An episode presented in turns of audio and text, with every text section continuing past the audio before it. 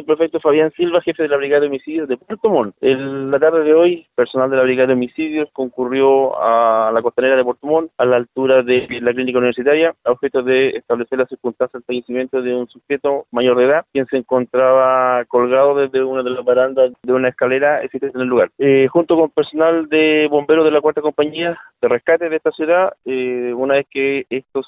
en el cadáver, se procedió a su examen externo policial, logrando determinar que presentaba marcada tecnología fíctica y su causa probable de muerte es asiste por ahorcamiento de tipo suicida. Esta causa de muerte será comprobada por la necropsia correspondiente que realizará el Servicio Médico Legal de esta